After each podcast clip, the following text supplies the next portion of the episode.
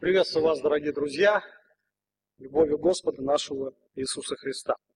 Сегодня мы в церковной жизни отмечаем одно событие, которое празднует весь христианский мир. Праздник Троицы. И, как вы уже слышали, что речь идет о Духе Святом, о сошествии Святого Духа а, на апостолов в день Пятидесятницы. Конечно же, сегодня мало кто в этом мире понимает значимость этого праздника. И у людей разное суеверие по этому поводу. Но мы читаем в Священном Писании, а, что это такое э, за событие и кто такой Святой Дух. Говоря о Святом Духе, мы можем говорить бесконечно долго, потому что Святой Дух, Он выполняет огромнейшую работу здесь на земле. То есть Священное Писание нам раскрывает, что делает Дух Святой на земле. Когда Он сошел на апостолов, что Он делает? Я хочу вам провести несколько таких а, фактов о Святом Духе. То есть, что делает Святой Дух? Ну, во-первых, Он совершает историю. Историю на земле, которая уже написана в Священном Писании. Все, что происходит здесь на земле, все, что мы видим, слышим а, в новостях, это все идет по четко написанному плану. И Дух Святой полностью, абсолютно контролирует этот процесс. Все идет, придет к единому концу. Хотим мы это или не хотим. И дальше мы а, видим, что Дух Святой, Он обличает мир во грехе, что не верует во Христа. То есть вот здесь брат уже говорил, делился о том, что э, основной грех – это то, что люди отвергают Христа, что это самый большой грех, за который э, нет прощения уже после смерти.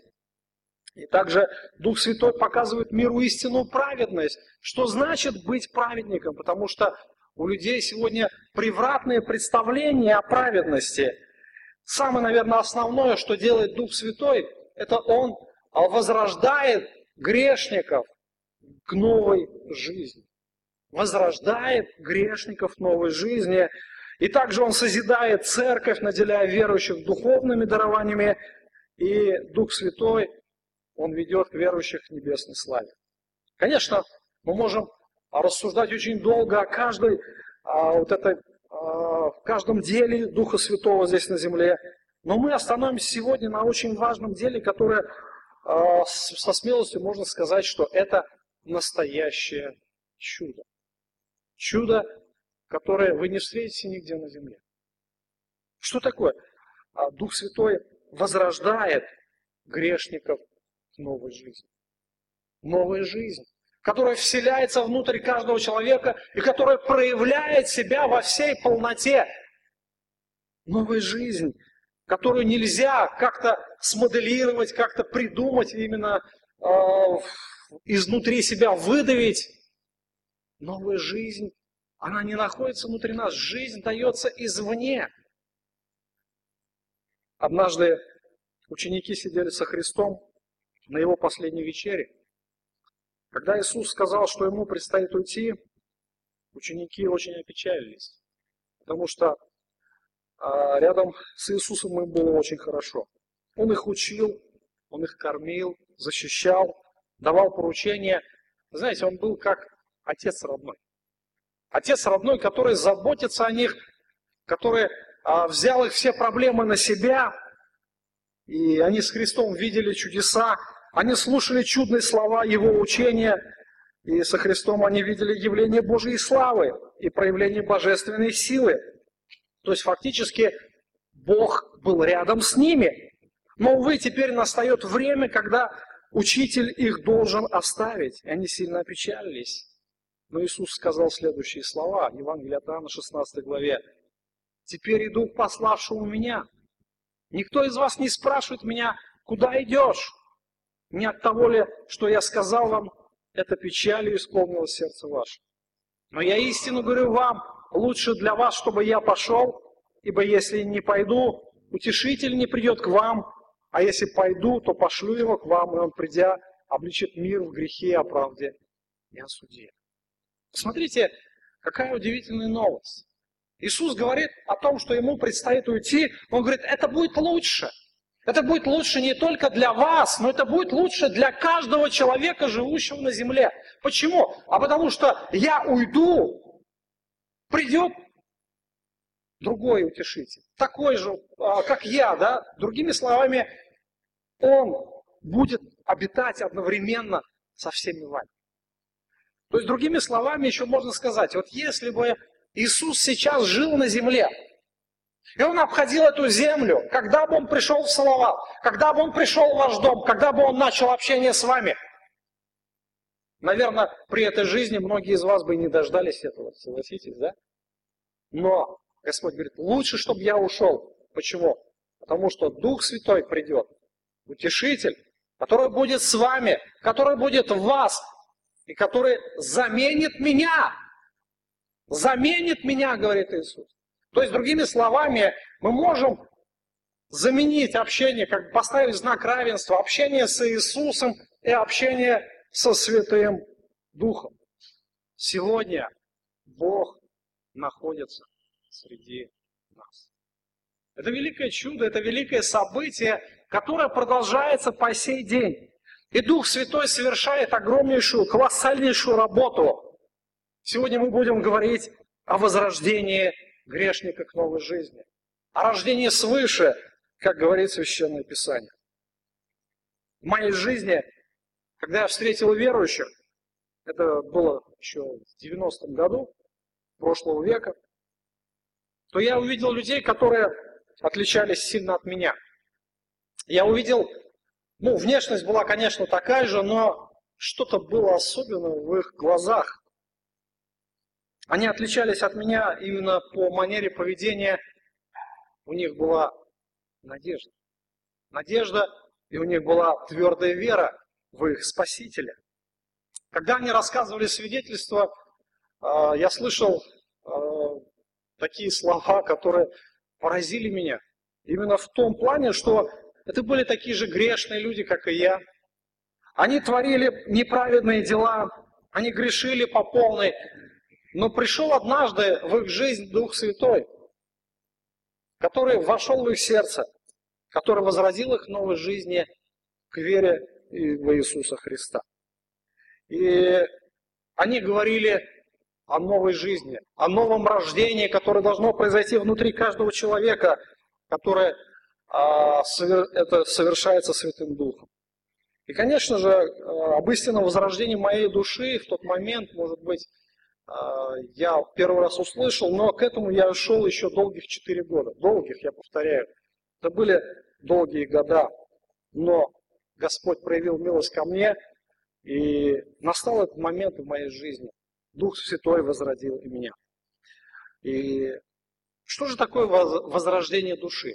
Или, как Писание говорит, рождение свыше? И об этой части работы Святого Духа мы будем говорить сейчас. Итак, Дух Святой возрождает грешника к новой, к вечной жизни. И чтобы э, понять, что же такое рождение свыше, мы ответим на четыре вопроса. Что, во-первых, не является рождением свыше, мы увидим необходимость в рождении свыше, поймем, что такое сущность рождения свыше и последствия. И для основания возьмем Э, место Евангелия от Иоанна, 3 глава, когда Иисус общается с законоучителем, с Никодимом. Первого стиха, 3 глава, Евангелия от Иоанна. Между фарисеями был некто именем Никодим, один из начальников иудейских. Он пришел к Иисусу ночью и сказал ему, «Рави, мы знаем, что ты учитель, пришедший от Бога, ибо таких чудес, какие ты творишь, никто не может творить, если не будет с ним Бог». Итак, мы видим историю, которая происходит а, в жизни Иисуса Христа. И Христос вышел на служение, он а, пришел в Иерусалим на первый праздник Пасхи, и там он начинает творить чудеса. То есть мы знаем, первое чудо произошло в Кане Галилейском, на браке, и дальше Христос начинает свое служение, и он начинает проявлять свою силу через явление чудес. То есть чудеса – это сверхъестественное проявление силы. Это что-то необычное. Это идет против законов физики, химии и других законов. И вот многие, смотря на Иисуса, они увидели, что этот человек необычный. И, скорее всего, это человек, который пришел от Бога, потому что таких чудес ну, обычный смертный не может творить. И вот Никодим – это один из тех людей, который видел эти чудеса, и вот он приходит к Иисусу ночью. Мы не знаем, что подвигло его прийти ночью.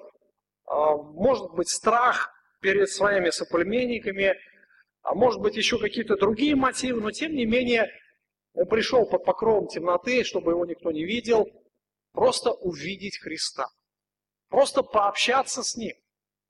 И что преследовал Никодим вот именно от этого прихода? Какую цель? Мы не знаем. Может быть, он захотел, чтобы Христос его похвалил и сказал, ну ты молодец, Никодим.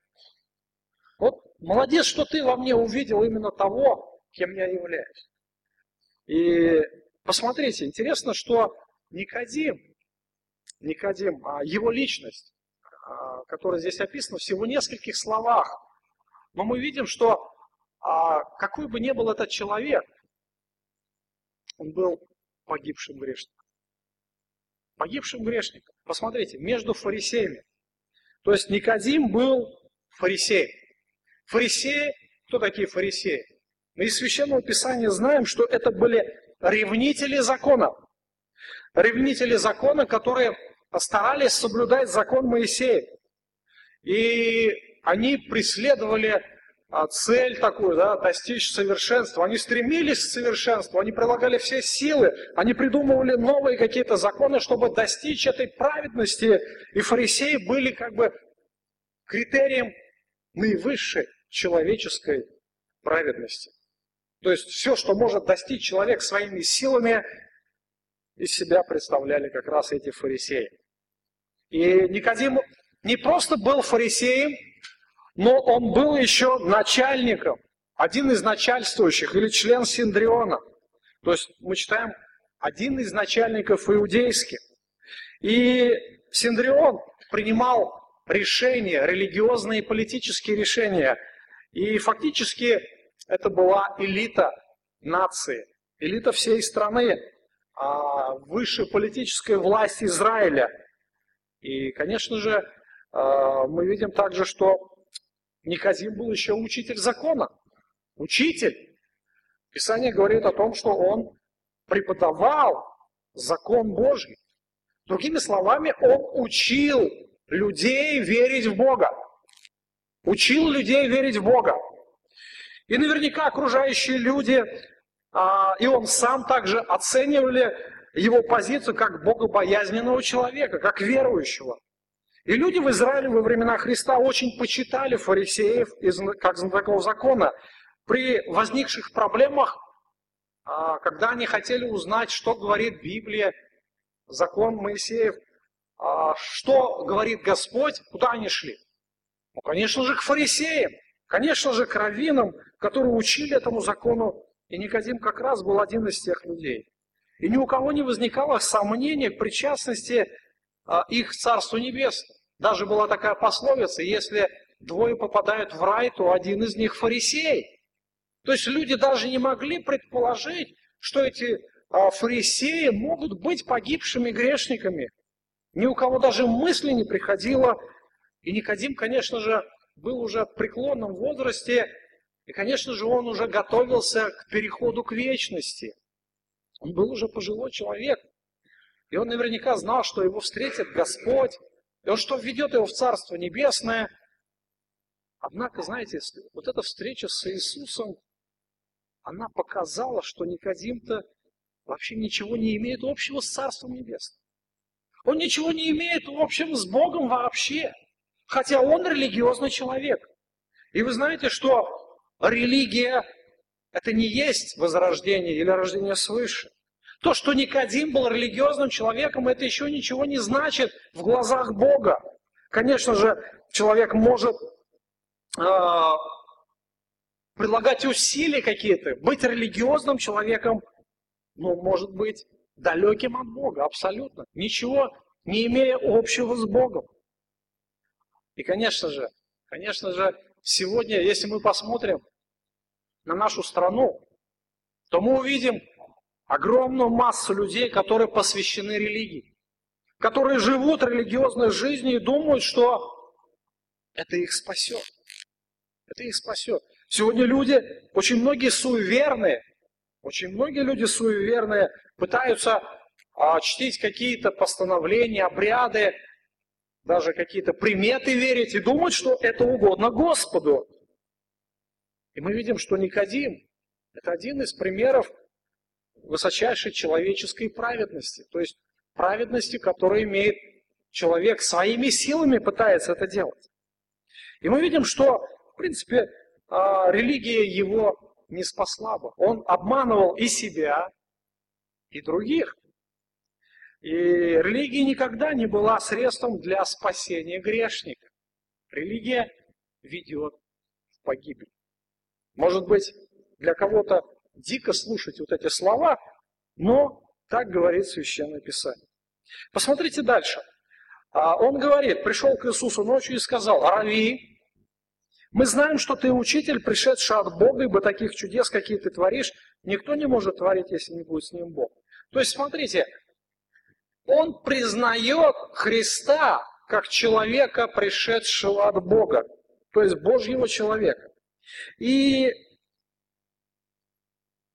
Никодим думал о Христе как, наверное, одном из, а, из пророков.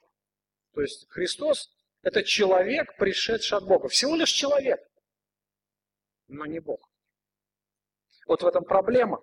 Вы знаете, что а, за всю историю христианства многие люди вроде бы пытались исповедовать Христа, но другого Христа, не того, который в Писании. Если мы посмотрим, например, на современное религиозное мировое движение, то мы увидим следующее, что весь мир признает Христа. Вы понимаете, все люди признают Христа. Вот возьмем мусульман. Они признают Христа как пророка, как Божьего пророка. И на этом все заканчивается. Есть Мухаммед пророк, который выше Христа. Христос человек, пророк, но никак не Бог и не Божий Сын. Никак. Посмотрим на движение свидетелей Иеговы, которые говорят о Христе как о Божьем Сыне, но не о Боге. То есть Христос – это Божий Сын, но не Бог. У нас есть один Бог, и, конечно же, это тоже заблуждение. В свое время, а, в первом веке, на протяжении первого тысячелетия, было движение гностиков, которые говорили, что Христос Бог, но не тот, который, а, тот, который не мог прийти во плоти, а только казался таковым. То есть он пришел как дух, и он казался только во плоти, но мы знаем, в Священном Писании существует несколько посланий Иоанна, которое разрушает это лжеучение э, и не дает ему основания. И вы знаете, что в истории было очень много разных направлений лжеучения в отношении личности Христа. И важно помнить то, что непонимание сущности Иисуса Христа приведет человека э, к спасению. Только понимание, кто такой Иисус. Об этом чуть-чуть попозже Иисус будет говорить с Никодимом. И Никодим как раз заблуждался в этом вопросе.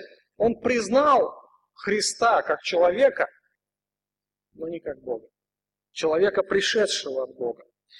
И дальше посмотрите. Вот он приходит к нему ночью. И он говорит, да, ты учитель. Он думал, наверное, что Иисус его похвалит. Но Иисус говорит ему о таких вещах, которые, наверное, привели Никодима а, в дикий ужас, в шок, внутренний шок. Иисус сказал ему в ответ, «Истинно, истинно говорю тебе, если кто не родится свыше, не может увидеть Царство Божие». Никодим говорит ему, как может человек родиться, будучи стар? Неужели он может другой раз войти в утробу матери своей и родиться? Иисус отвечал, Истинно, истинно говорю тебе, если кто не родится от воды и духа, не может войти в Царство Божие. Рожденный от плоти есть плоть, а рожденный от духа есть дух. Не удивляйся тому, что я сказал тебе, должно вам родиться свыше. Дух дышит где хочет, и голос его слышишь, и не знаешь, откуда приходит, куда уходит. Так бывает со всяким рожденным от Духа. Итак, Иисус говорит о необходимости духовного а, рождения. Смотрите, а, первое, о чем говорит Иисус, о том, что тебе должно родиться свыше. И рождение свыше – это входной билет в Царство Небесное. А, если кто не родится свыше, не может увидеть Царство Божие. То есть, неважно, кто ты, неважно, кем ты являешься, религиозный человек, неверующий человек, а, политик или же простой рабочий, неважно. Если ты не родился свыше, то ты не то, что там не будешь, ты там даже это царство не увидишь. И вот для Никодима встал вопрос о духовном рождении. Другими словами, Иисус буквально ему говорит, Никодим, вся твоя праведность ничто. Если ты не родишься свыше, ты не можешь быть Царством Божьим. Несмотря на твой возраст, почтенный возраст, несмотря на то, что, может быть, ты всю жизнь с самого детства посвятил себя религии, но ты должен знать самое важное. Если ты не родишься свыше, ты не можешь увидеть Царство Божие. Я думаю, что этот вопрос должен задать каждый сам себе. Каждый. Неважно, кто вы, какого вы возраста, а я рожден свыше. И если вы дадите на него отрицательный ответ, то знайте, что вы не только не будете в царстве, вы его даже не увидите. В подобной ситуации был и Никодим. И мы видим, что рождение свыше – это сверхъестественный процесс, который происходит внутри каждого человека от действия Духа Божьего. Никодим говорит, как может родиться человек, будучи стар? Неужели он может войти в другой раз, в утробу матери своей родиться? Иисус отвечал, истинно, истинно говорю тебе, если кто не родится от воды и духа, не может войти в Царство Божие. Вы знаете, Иисус и Никодим общаются на духовном языке. Они используют разные цитаты Священного Писания – и, конечно же, Иисус говорил о знакомых вещах, которые были написаны в Ветхом Завете Никодиму. И когда а, Иисус сказал ему о необходимости духовного возрождения, Никодим понял. Никодим понял, что имел в виду Иисус. Буквально Иисус ему сказал, Никодим, ты не рожденный свыше человек. И ты не попадешь в Царство, а, царство Божие, если не родишься. Никодим также ему пытается возразить. Смотрите, 4 стих. Буквально смысл в следующем. Мне что-то поздно менять. Я уже старый. Я уже посвятил себя этой религии всю свою сознательную жизнь, был верен ей, но тем не менее а, Иисус настаивает на своем. А, в тебе должен родиться новый человек от Духа Святого. Это сверхъестественное действие, которое производит Дух Святой. И это не плод человеческих усилий, или плод человеческой праведности, или каких-то дел, или, или религии. Рождение от Духа – это суверенное действие Божие. И здесь человек ничего не может сделать. Вот представьте себе другую картину. Может ли ребенок сам собой родиться? Ну, когда мы говорим о, о рождении, значит речь идет о чем? О новой жизни, так ведь, да? Что рождается что-то новое. Новое – это жизнь. Это не просто дела, это не просто какая-то праведность, это жизнь, которая находится внутри человека.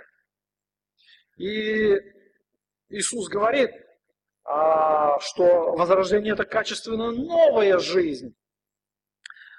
Рожденный от плоти есть плоть, а рожденный от духа есть дух. Не удивляйся тому, что я сказал тебе, должно вам родиться свыше. Должно вам родиться свыше. И это голос Христа звучит каждому сердцу. Должно вам родиться свыше. С точки зрения Христа, возрождение – это не изменение качеств, каких-то внутренних качеств человека, уже присущих ему. Ну, другими словами, вот мы слышали свидетельство брата, что он был наркоманом, и ему сказали, тебе надо бросить наркотики. Но возрождение это не просто то, что человек бросает наркотики. Или бросает алкоголь, бросает сигареты, бросает блудить, бросает материться или еще что-то бросает. Нет. Это новая жизнь. Это грандизу, э, грандиозная перемена человеческой природы, внутреннего э, состояния человека, после которого человек становится новым человеком, новым творением. Посмотрите, а, новый человек – это человек духовного свойства. И так как мы не видим, например, внешних каких-то действий, например, своих чувств, духовной природы, свои мысли мы видим – чувства видим, любовь, например. Мы можем видеть только проявление внешнее, да, а вот само чувство мы не видим. Наши желания, например, воля наша. Это тоже невидимые свойства. И когда мы говорим о, о рождении от Духа, то это духовная суть. Мы не можем этого видеть. А, Дух Божий производит новое внутри, оставляя внешнее таким, какого, какое оно есть. Посмотрите, Иисус говорит, сравнивает две вещи. Рожденное от плоти и рожденное от духа. Когда рождается ребенок? Наверное, а, все мы этому свидетели. Рождение ребенка. Когда-нибудь видели, да, этот факт? Наверное, у многих женщин, большинства здесь сидящих, рождались дети, да? Знаете, что это такое? И что такое рождение? Рождение новой личности, рождение нового человека. И когда человек рождается, мы видим, в нем есть жизнь. Эта жизнь, она по-своему проявляет себя.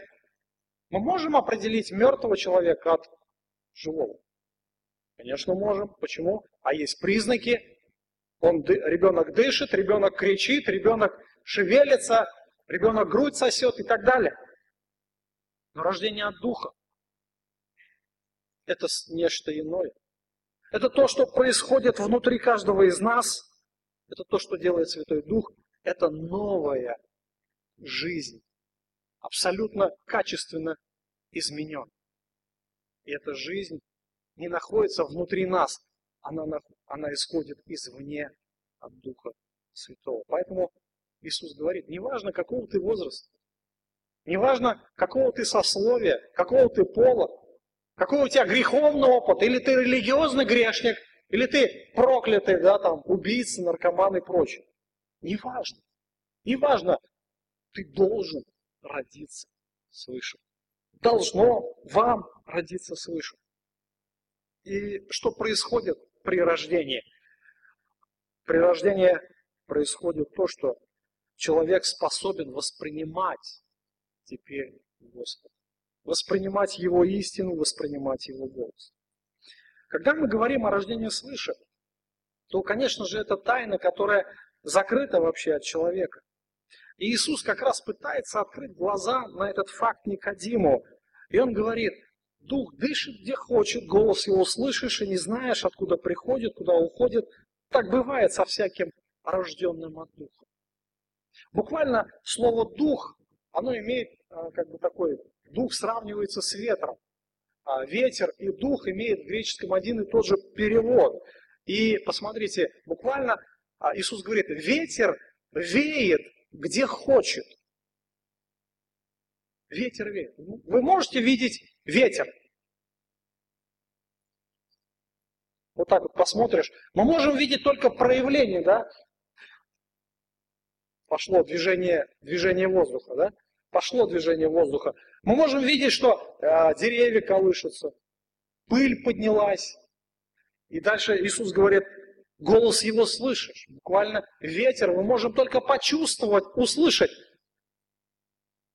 Да? Раз ветерок подул, мы чувствуем прохладу.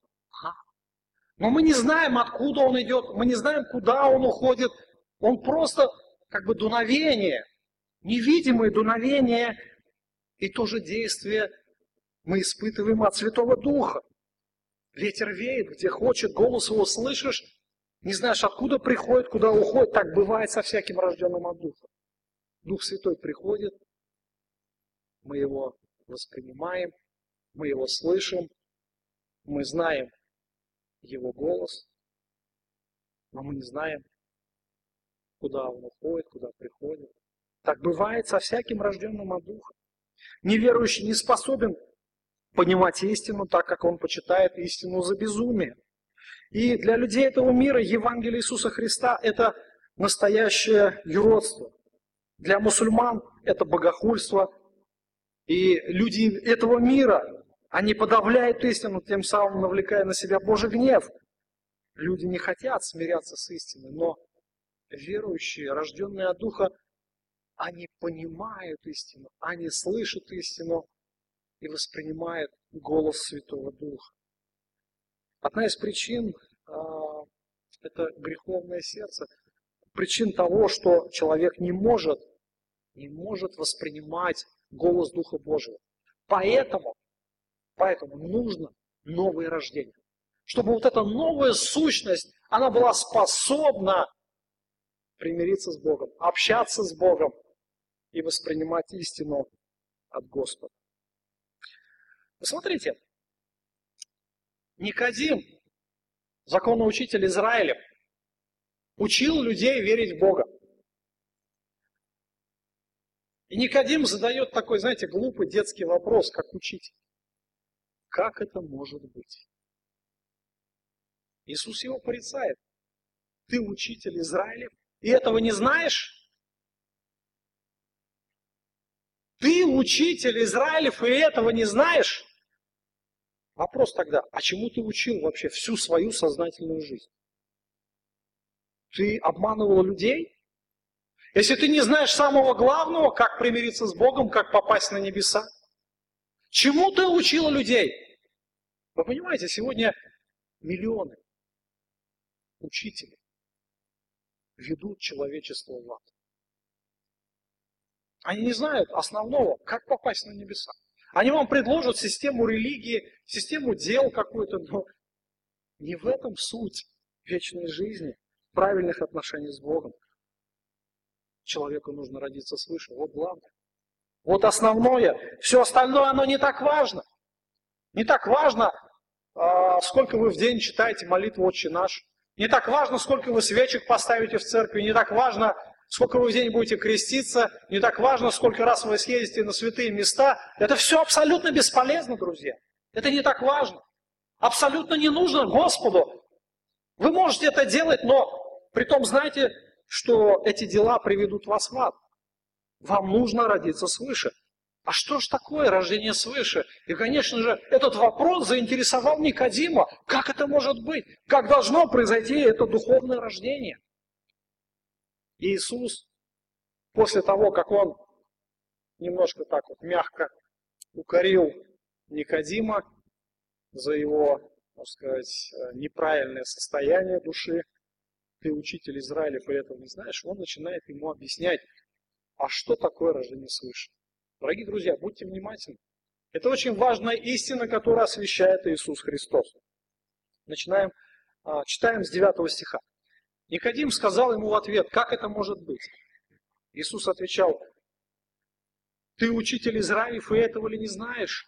Истинно, истинно говорю тебе, мы говорим о том, что знаем, и свидетельствуем о том, что видели, а вы свидетельство нашего не принимаете. Если я вам сказал о земном, вы не верите, как поверите, если вам будут говорить о небесном. Никто не восходил на небо, как только шедший с небес Сын Человеческий, сущий на небесах. И как Моисей вознес змею в пустыне, так должно быть вознесено Сыну Человеческому, чтобы всякий верующий в Него не погиб, но имел жизнь вечную. Ибо так возлюбил Бог мир, что отдал Сына Своего Единородного, дабы всякий верующий в Него не погиб, но имел жизнь вечную. Ибо не послал Бог Сына Своего в мир, чтобы судить мир, но чтобы мир был спасен через Него. Итак, Иисус говорит об истинном возрождении души. А, Никодим а, был очень внимателен к этим словам. И первое, первое, о чем говорит Иисус Христос, это доверие авторитетному источнику. Доверие авторитетному источнику. Иисус говорит, что э, мы говорим о том, что знаем. Свидетельствуем о том, что видели, а вы свидетельства нашего не принимаете. Никто не восходил на небо, как только шедший с небес Сын Человеческий, сущий на небесах. Смотрите, очень интересные слова Иисуса Христа. Часто приходится а, слышать от людей, что люди говорят, что по ту сторону жизни еще, а, вернее, оттуда никто не возвращался. Там никто не был, так ведь, да? Слышали такое? Слышали, да? Откуда мы можем знать, что там за гробовой доской? Мы не знаем. Но кто там был, он может нам что-то рассказать. А кто же там был? Кто знает, что там на небесах? Никто не знает, кроме тех, кто там был. Но оттуда же никто не возвращался, так ведь, да? Это ложь. Есть тот, кто пришел оттуда. Посмотрите, а, Иисус Христос говорит, никто не восходил на небо, как только шедший с небес Сын Человеческий, сущий на небесах, то есть Сын Божий, вечно сущий, пребывающий на небесах, Он пришел на эту землю, и Он знает, что там. И Он говорит, мы говорим о том, что знаем, и свидетельствуем о том, что слышали. То есть мы можем довериться словам Иисуса. Потому что Слово Христа – это свидетельство. Само понятие свидетельства вам знакомо? Свидетели – это ну, юридический термин, да? Юридический термин, когда на суде призывают свидетелей, и свидетель дает показания. Какие показания? Свидетель, скажи, что ты видел, или а что, что ты можешь сказать по этому поводу? Свидетель говорит, я слышал, что бабка Маня а, сказала про этого человека вот такое. Это свидетельство? Нет. Почему? А я не видел, да?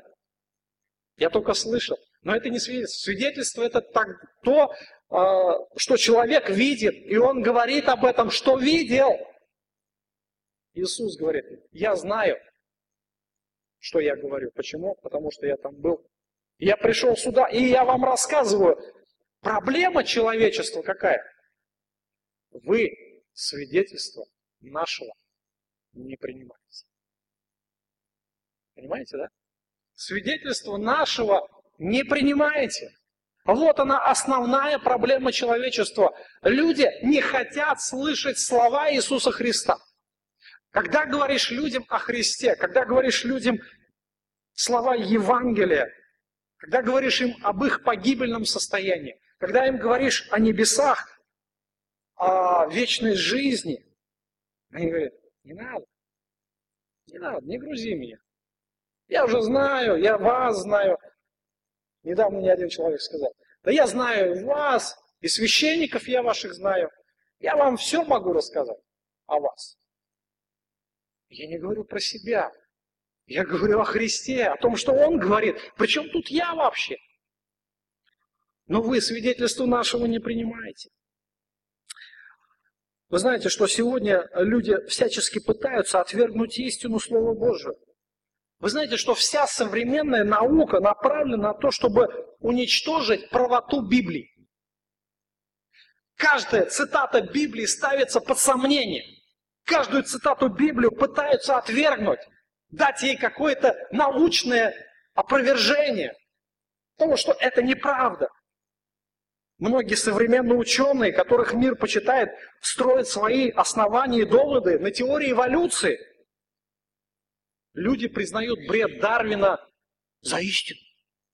Бред, который пришел ему когда-то в голову, они признают за истину, что человек произошел от обезьяны. Но как бы там ни было, истина всегда останется истиной. Ее никак нельзя разбавить с ложью. И даже если бы весь мир утверждал, что дважды два будет девять, то как к этому относиться нам? Это же не значит, что дважды два равно девять. Нам надо это признать. Почему? А потому что весь мир об этом говорит. И все, весь мир в это верит. Ну пускай верит. Дважды два равно четыре, и это, это истина, да? То же самое мы говорим о словах Иисуса Христа. Кто-то говорит, никто не возвращался после смерти. Я вам скажу, вернулся. Мы буквально 7 недель назад отмечали праздник Пасхи, да? Помните? Что говорят на Пасху? Христос воскрес! Что отвечают? Аминь. Он воистину воскрес. Он был мертв, и он ожил. Значит, что? Он был мертв. Он пришел в этот мир, он может нам рассказать его свидетельство авторитетно. Никодим должен был это усвоить. Первое, что он должен был принять, это довериться словам Иисуса Христа. И это истина касается каждого из нас. Друзья, какой у вас авторитетный источник? Доверяетесь ли вы истине Слова Божьего? И имеет ли авторитет свидетельство Иисуса Христа для вас лично? Если вы еще не знаете, о чем говорит Иисус Христос, возьмите Библию, возьмите Евангелие. Если у вас нет этого, подойдите, мы вам подарим.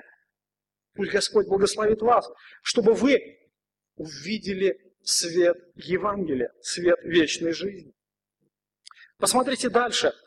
А, Иисус говорит о следующем шаге, о покаянии. Как Моисей вознес змею в пустыне, так должно быть вознесено Сыну Человеческому, дабы всякий верующий в Него не погиб, но имел жизнь вечную. Ибо так возлюбил Бог мир, что отдал Сына Своего Единородного, дабы всякий верующий в Него не погиб, но имел жизнь вечную. Ибо не послал Бог Сына Своего в мир, чтобы судить мир, но чтобы мир был спасен через Него. Иисус, общаясь с законоучителем, приводит э, пример из Ветхого Завета, который Никодим очень хорошо знал.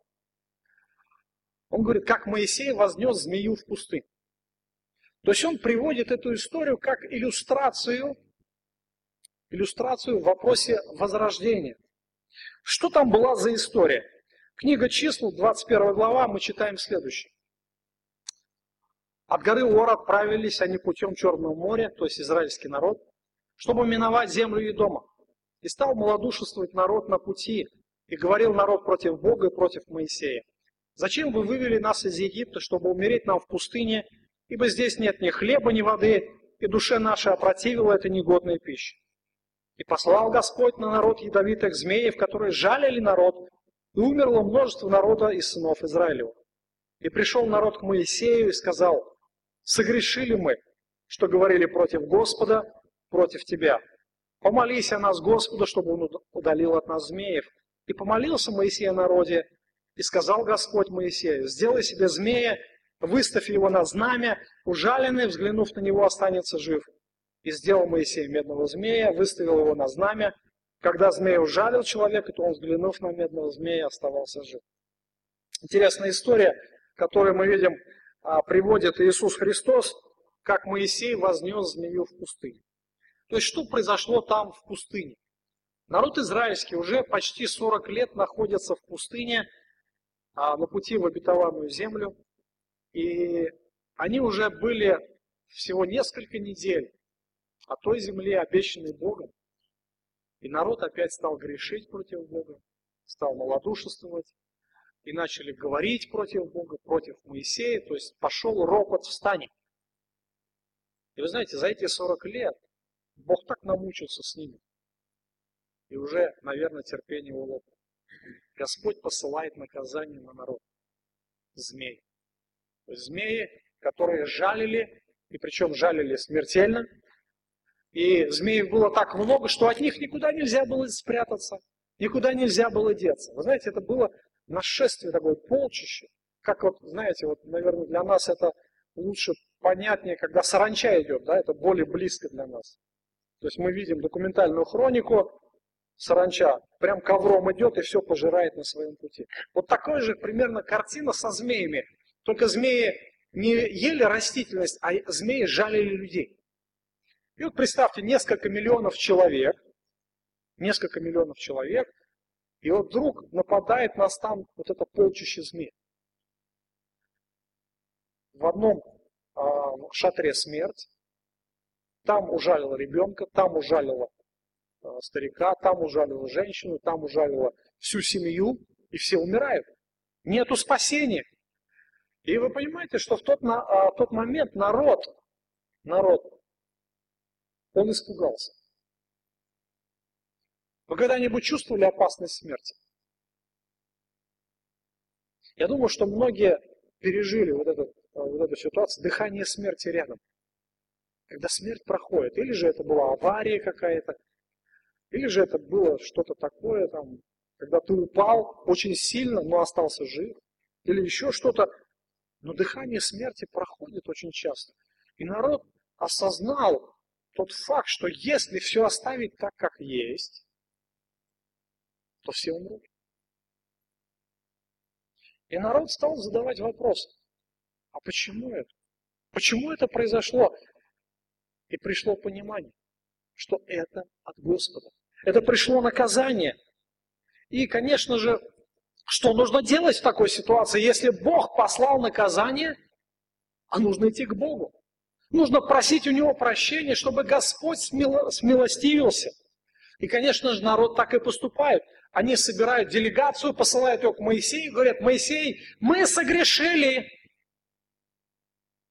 И, конечно же, произошло вот это покаяние народа. Они признали свою неправоту перед Богом. Они признали свое духовное банкротство. И они понимали, что если Бог не вмешается в ситуацию, то все погибнут. И, конечно же, они надеялись, что Господь что-то сделает. Вы понимаете, вот эта ситуация, которая произошла в народе, это как иллюстрация, иллюстрация к нашей жизни. И Иисус использует эту ситуацию а, в пример Никодиму, как Моисей вознес змею в пустыню. Посмотрите, что в принципе народ покаялся, народ осознал свою вину, но в тот момент он еще не получил, не получил обещанного спасения. И теперь а, спасение должен дать им был Бог. То есть Бог должен сделать что-то, чтобы их спасти. И смотрите, желание народа было такое, чтобы Бог удалил змеев. Но Бог не пошел этим путем. Он дал им другой путь. Путь, который, наверное, кажется совсем ну, безумный, что ли, ненормальный. Моисею он сказал, Моисей, сделай медного змея. Выставь его высоко на знамя. То есть а, высоко, чтобы было его видно издалека. И всякий, кого ужалит змей, он должен посмотреть просто на этого медного змея и останется жив. Ну, с медицинской точки зрения, наверное, вот это лекарство да, от неизлечимой болезни абсолютно какое-то ну, нелогичное. Да? Ну, представьте, если человек болеет неизлечимой болезнью, например, раком четвертой степени, человеческие усилия тут бесполезны, да, а, там химию проводить, ну бесполезно. Если уже запущена четвертая стадия рака, заболевания, что еще делать? Пошли метастазы по всему телу, что еще делать? Вот вы приходите к врачу-онкологу, и врач вам говорит, иди посмотри вон на тот плакат и живой останешься. Вот если реально подумать, ну, наверное, у врача крыша поехала, можно сказать. Да? Но по сути Бог делает то же самое. Он говорит, посмотри на змея, и ты жив останешься. И проблема не в, не в самом змее, а в том, что Бог дал спасительные средства. Израильтяне должны были положиться, довериться этому средству. И кто остался жив? Кто поверил? Кто смотрел на змея и поверил, потому что я думаю, что ужалены были все. Никто не избежал укусов змеев, ужалены были все но остались живы только верующие. Я знаю, что а, в одном из музеев Санкт-Петербурга есть картина, когда вот это как раз а, картина, изображающая вот эту ситуацию, когда отец занесет умирающего сына к этому змею и уже поднимает его лицо, показывает, чтобы тот лишь бы посмотрел. Наверняка ну, мы можем предположить, что было дальше. Сын открыл глаза, посмотрел и выздоровел. Таково было спасительное средство, данное Господом. Может быть безумное, но здесь должна быть, смотрите, вера. Вера, вот она где э, то спасение, которое Бог дал Израилю.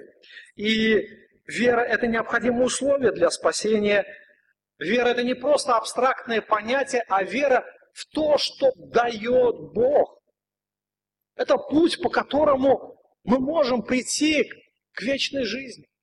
И Иисус говорит, как Моисей вознес змею в пустыне, вознес змею в пустыне, так должно быть вознесено Сыну Человеческому, чтобы всякий верующий в Него не погиб, но имел жизнь вечную.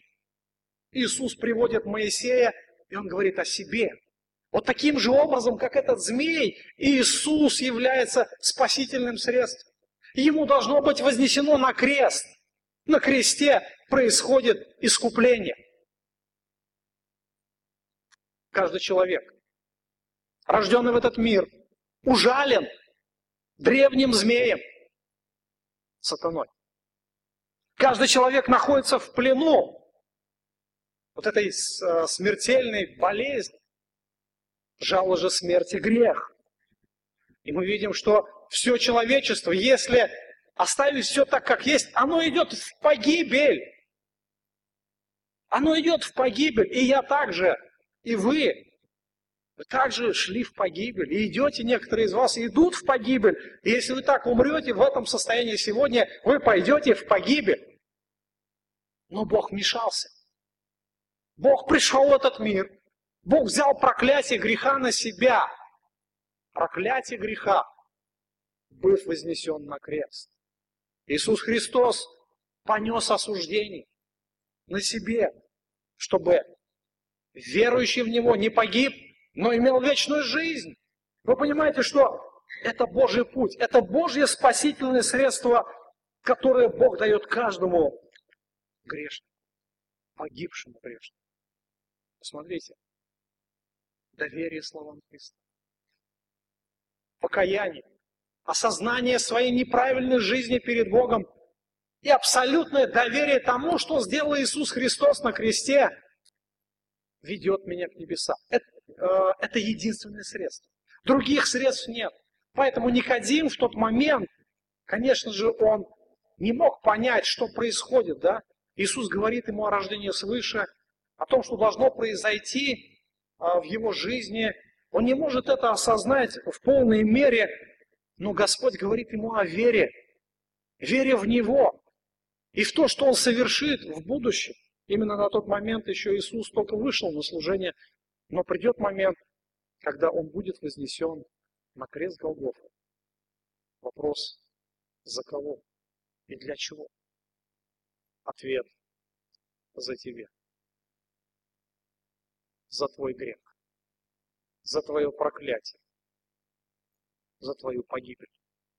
Он страдал на кресте. Когда человек начинает доверяться верой в то, что сделал Иисус Христос, Дух Святой входит в сердце и изменяет. Изменяет, дает новую жизнь, дает новые отношения с Богом. И, конечно же, происходит это чудесное возрождение. Оно исходит не от человека, оно исходит от Святого Духа. И мы не можем объяснить это, как это все происходит, но мы этому доверяемся. Я думаю, что многие из вас уже пережили этот факт, факт того, что Господь дал вам новую жизнь. Господь освободил вас не только от проклятия греха, но еще от власти греха в жизни. Блудники перестают блудить, наркоманы перестают колоться, алкоголики перестают употреблять спиртное и так далее и тому подобное. Люди приобретают новое качество жизни. Теперь Господь является Господом, их личным Спасителем. Посмотрите, дальше Иисус говорит уже о последствиях. Он говорит, верующий в Него не судится, а неверующий уже осужден, потому что не уверовал во имя единородного Сына Божия. Суд, суд же состоит в том, что свет пришел в мир, но люди более возлюбили тьму, нежели свет, потому что дела их были злы. Ибо всякий, делающий злой, ненавидит свет и не идет к свету, чтобы не обличились дела его, потому что они злы, а поступающий по праведности идет к свету, чтобы явны были дела его, потому что они в Боге соделаны. Посмотрите, Иисус говорит уже о последствиях, если человек принимает Христа. Если он получает спасение, то что он имеет?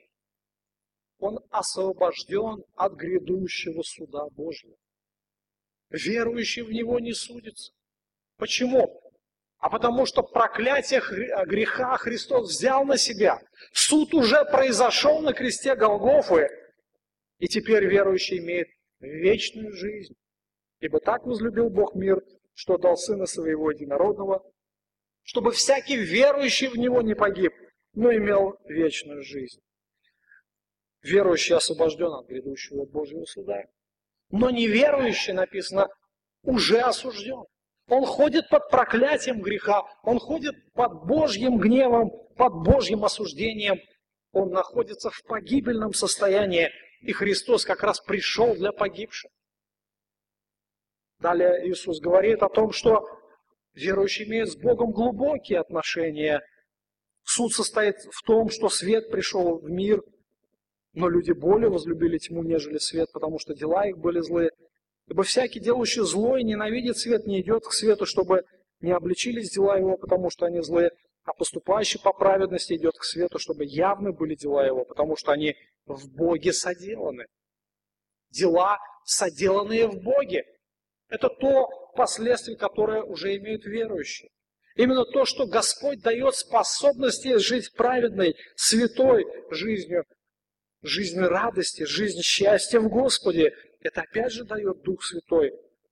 И более того, верующий способен постоянно пребывать в истине. Он знает истину, он знает Бога, он знает жизнь, потому что Бог дает свет, Бог дает а, истину.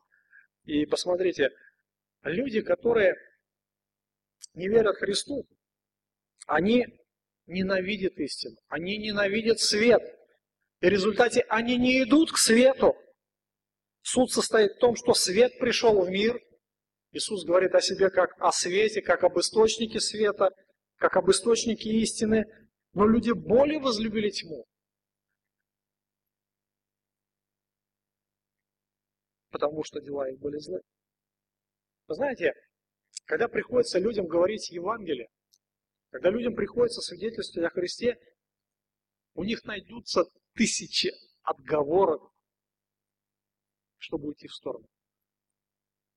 Но сколько бы отговорок не привозил человек, причина одна. Причина одна. Он любит тьму. Он любит пребывать во тьме, он любит злые дела, поэтому он не идет к свету. И всякий делающий зло и ненавидит света не идет к свету. Бог есть свет, и поступающий по праведности идет к свету. И только истина, которая исходит от слов Иисуса Христа, она может осветить нашу жизнь во свете Божьем. Только Бог через свое Слово может дать нам истинную оценку нашему состоянию. Что такое истина? Апостол Павел говорит Тимофею, что ты с младенчества знаешь священное писание, которые могут умудрить тебя к спасению через веру в Иисуса Христа. Все Писание богодухновенно и полезно для научения, для обличения, для исправления, для наставления в праведности. Да будет совершен Божий человек ко всякому доброму делу снаряжен. Посмотрите, истина Писания. Она дает человеку просвещение, дает человеку свет, она дает способность видеть жизнь. Во-первых, она наставляет на путь спасения. Тимофей с детства был наставлен в Писаниях которая умудрила его во спасению через веру в Сына Божьего.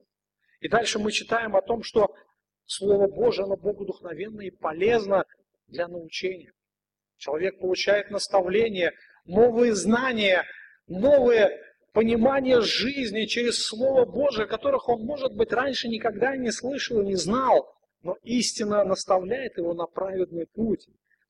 Также Слово Божие показывает его неправильные а, поступки, неправильное отношение к каким-либо вещам, неправильные ценности, оно способно обличить человека, но также оно способно и исправить, поставить на путь исправления и дать наставление в правильности.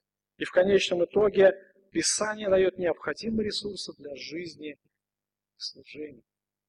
Итак, Господь говорит о необходимости рождения свыше. Никодим был религиозный человек, который думал, что его жизнь, она наполнена Богом, его жизнь угодна Богу, но Иисус развеивает вот этот миф о том, что религия является средством для спасения. Конечно, Никодим был в шоке, и Иисус ему объясняет вот этот путь. Во-первых, это то, что Никодим должен был довериться.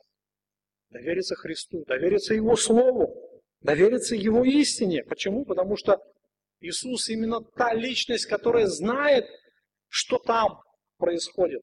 Он знает, что творится на небесах, он знает, что происходит в преисподней. Он был мертв, и он ожил, он воскрес, и теперь пребывает вечно. И то, что сделал Иисус Христос, человек должен в это уверовать.